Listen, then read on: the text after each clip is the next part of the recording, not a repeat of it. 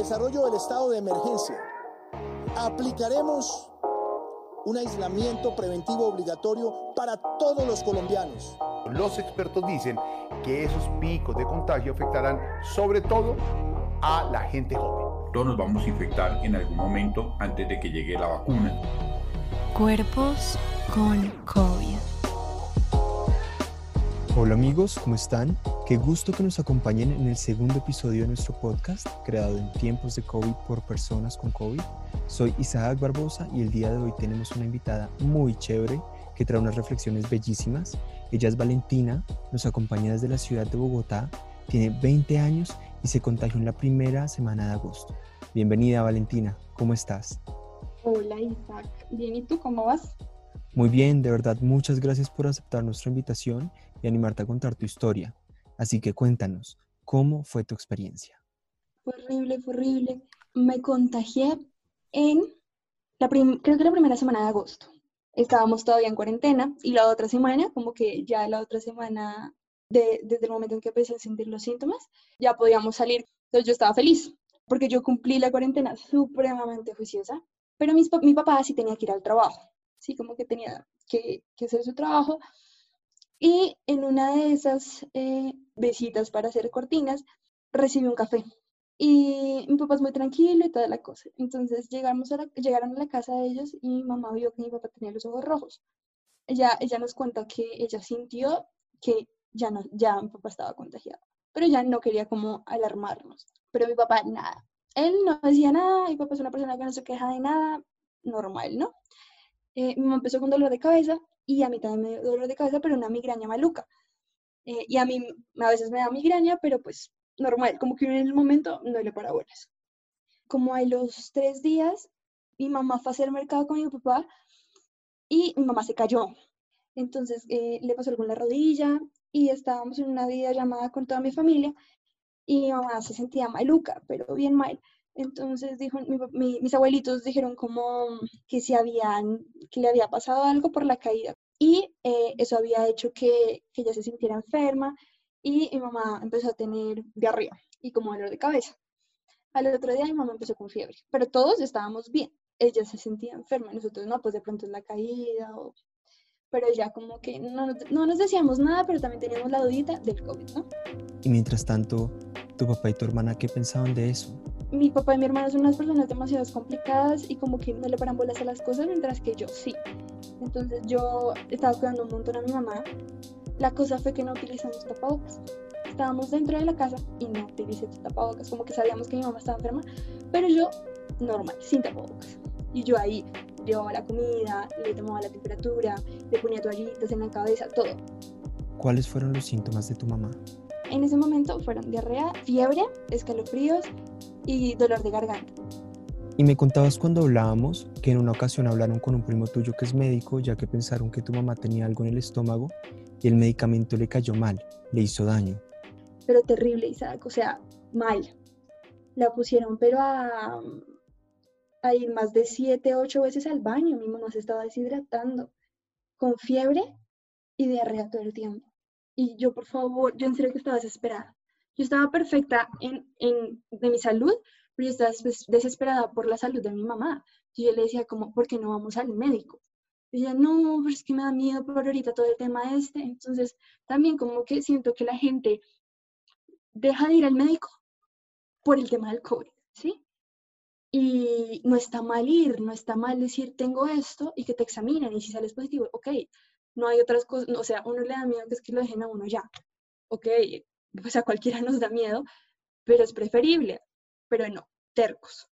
Nosotros tenemos una, droguería al lado de la casa y como que fuente confiable en ese momento, y fue como ir allá a ver si ese medicamento estaba siendo efectivo o no.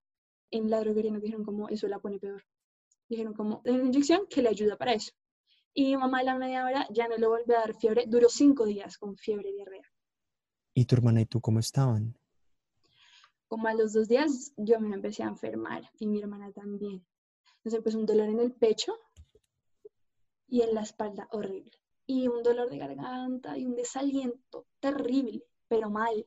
Duramos así dos días y, mi papá, no, pues que les pongan la inyección. Y nos pusieron la inyección. pero esa inyección pues tiene una, los medicamentos son fuertes. Entonces yo andaba pálida todo el tiempo, me sentía supremamente débil, me picaban las manos, como que tomamos las decisiones menos correctas en ese momento, pero todo por pánico y susto. Entonces, podríamos decir que en el orden de contagios, primero fue tu papá, pero él no tenía síntomas, luego tu mamá y finalmente ustedes dos. Sí, y la cosa es que mi papá tuvo los ojos rojos y nada más, ¿no? Como era sintomático según nosotros. Pero cuando a mí empezó el dolor de la espalda y el pecho, fue como, yo no, no tengo ni olfato ni gusto. Y ese es uno de los síntomas como más sí, acertados del COVID, ¿sí? Pero nosotros no teníamos ni idea en ese momento, no teníamos mucho conocimiento de eso, ¿sabes? Como que uno no le para tanta bolas y no cree que a uno le va a pasar aunque tuvimos todas las medidas, o sea, todas las medidas siempre las cumplíamos, solo que mi papá recibió ese tinto y creemos que fue ahí. Sí, porque de pronto no fue ahí. o sea, uno no tiene ni idea. ¿Y en qué momento decidieron hacerse la prueba? Yo me seguía sintiendo mal y yo les dije, por favor, hagámonos la prueba. Se los rogué hasta el infinito y más allá. Yo era, por favor, hagámonos la prueba. Bueno, ya nos hablaste desde el lado físico y lo angustiante que es estar contagiado, pero emocionalmente, ¿cómo estabas? Estaba muy mal emocionalmente. Para mí fue un trauma, para mí fue terrible, yo me sentía sola. La única persona que sabía que yo me sentía enferma era mi mejor amiga. Nadie más tenía ni idea cómo yo me sentía. Yo iba a clase, yo estaba en las clases, me reunía con mis amigos por Zoom y callada. Sí, como que yo no quería que nadie supiera esto porque, pues, que digan como, oh, tienes COVID oh, por Dios, cuando dicen, es que le dio COVID, es como, uy, ¿qué está pasando? No se cuidó, tal cosa, así como que uno se siente juzgado. Y la gente no tiene ni idea de la historia de uno, cómo pueden llegar a pasar las cosas. Entonces, uno en ese momento no lo entiende. Yo estaba muy mal emocionalmente y mm, les dije, mi mamá me vio tan mal que dijo, cuidamos la prueba ya. Así nos, ya nos sentíamos bien. Sí, o sea, ya nos sentíamos bien, pero yo necesitaba saber si teníamos o no teníamos eso. ¿Cuál fue tu reacción cuando llegaron las pruebas? Mi mamá salió negativa, que fue la que más síntomas tuvo. El de mi papá, mi hermana y el mío salió positivo. A mí me dijeron que era positivo, yo atacada llorando. Yo exploté, yo estaba muy mal emocionalmente. No entiendo por qué, es rarísimo, porque yo ya me sentía mejor de salud, pero fue feo. Como sentir que tenía eso fue feo. Y tenía mucha tristeza porque yo andaba con mis abuelitos todo el tiempo. Sí, como 24/7 me la pasaba con mis abuelos. Entonces sabía que iba a estar un buen tiempo alejado de ellos. Y además que pasaron los 15 días y yo no salía de la casa. Pasó un mes y yo no salía de la casa. A mí me daba pánico. Pánico. Yo no quería contagiar a nadie. Yo no quería, em, no sé, es, es un miedo feo. ¿Cómo hicieron para explicarle a tus abuelos esos 15 días que no salieron? Porque ustedes son prácticamente vecinos. Fue horrible. Apenas llegó el resultado de mi mamá, porque fue el primer resultado que llegó, que era negativo, llamamos a mi abuela. Y fue como, yo le dije, mi, mamá salió negativa. Y ella dijo, ¿y ustedes? Y mi mamá me cogió el teléfono y mi mamá, todos salimos negativos. Y nosotros no teníamos ni idea. Entonces, eh, cuando yo vi eso, yo fui, Dios santo, la iglesia de mis abuelos. Y no les dijimos nada y les dijimos como, eh, es mejor que estemos como un tiempito lejos por si las moscas. Pero nosotros le contamos a mis otros tíos que sí nos habían salido positivos, o sea, se han salido positivos. Quiero contarte que pasó un mes y medio, dos meses, dos meses o dos meses, dos meses y medio, y yo fui a, la casa de mis abuelos, como por primera vez después de eso, con mi tapabocas, ellos con su tapabocas, y cuando nos enteramos que ellos sabían que nosotros teníamos eso, ¿ah? O sea, nosotros ahí tratando de ser los más cuidadosos, de no se enteren, por favor. Y mi abuelita, no, su tío me contó. Y yo, no, pues. Típico. Así son las familias colombianas, típico. No. O sea, no, te lo juro que vamos, como no lo podemos creer.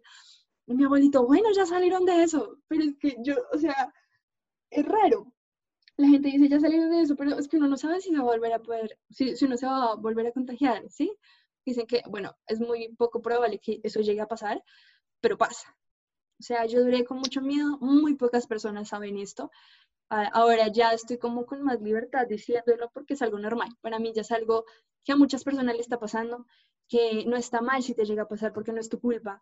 Em, por lo menos sé que en mi caso y en muchos casos no es que digan como, uy, no, ya, em, todo pasó, reunámonos como con 50 personas, hagamos una fiesta. No, ¿sí? Las cosas pasan por situaciones diferentes, ¿sí? Y también no está mal tú salir a la vida real, tienes que afrontar ya esto, es una realidad. Uno tiene que seguir su vida, ¿sí?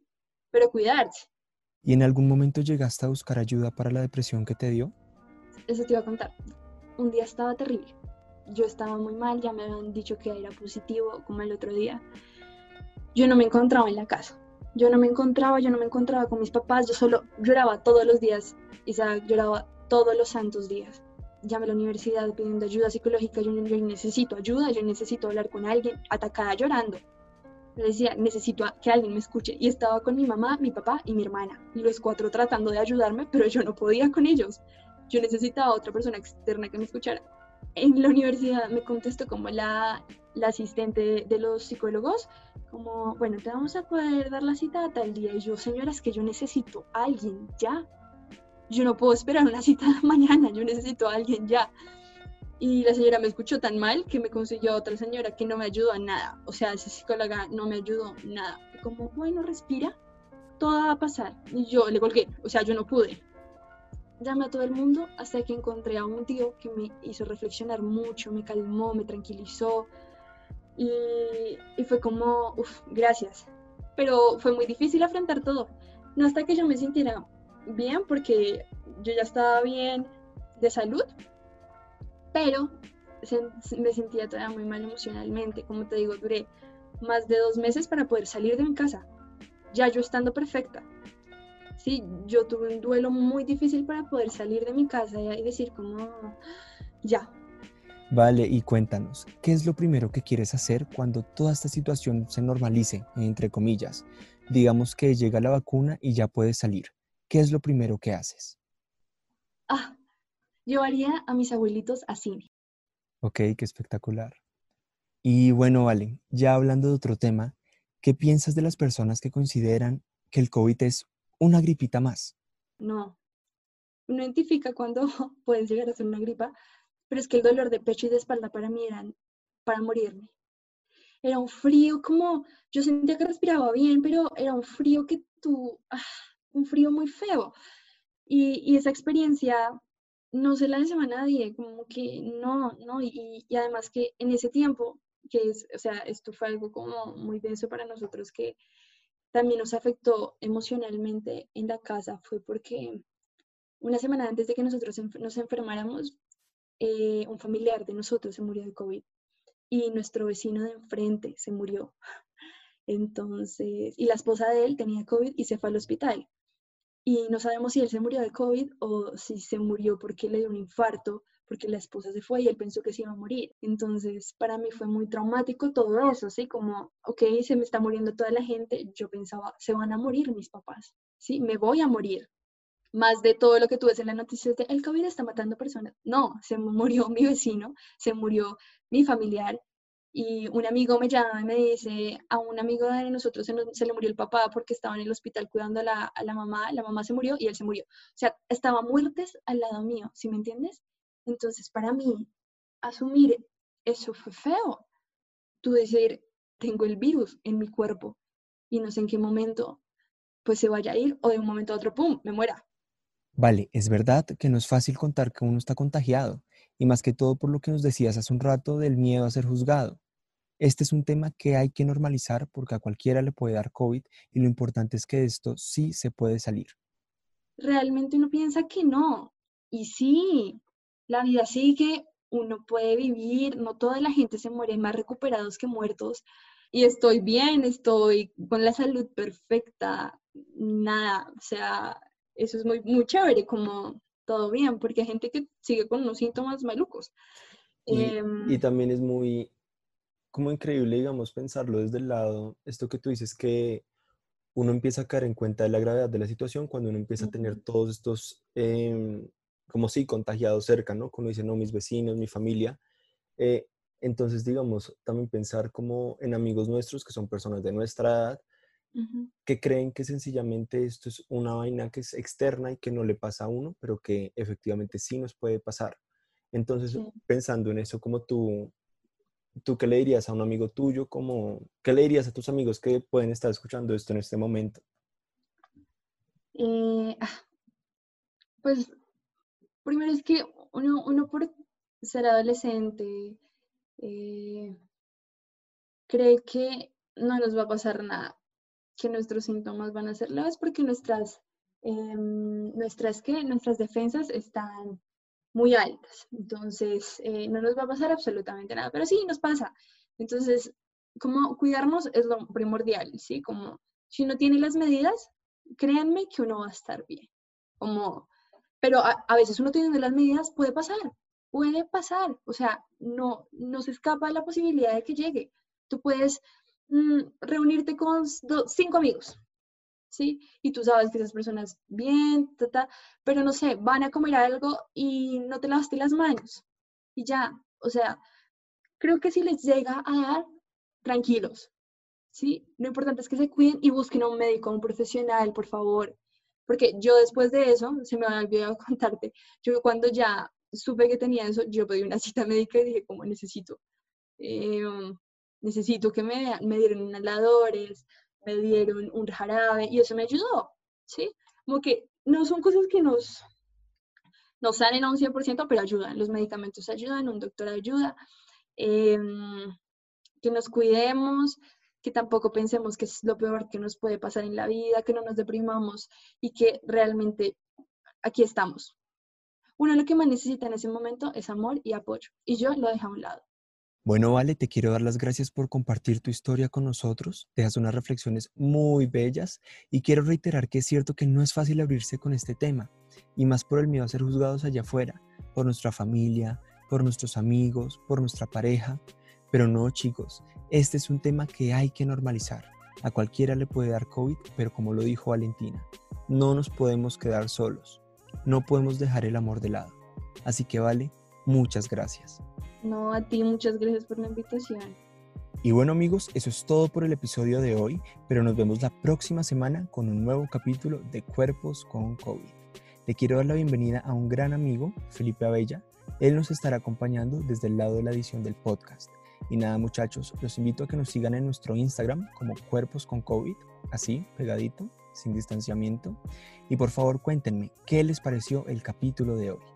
Ya saben muchachos, tapabocas, distanciamiento y lavadita de manos. Les envío un abrazo virtual. Chao, chao.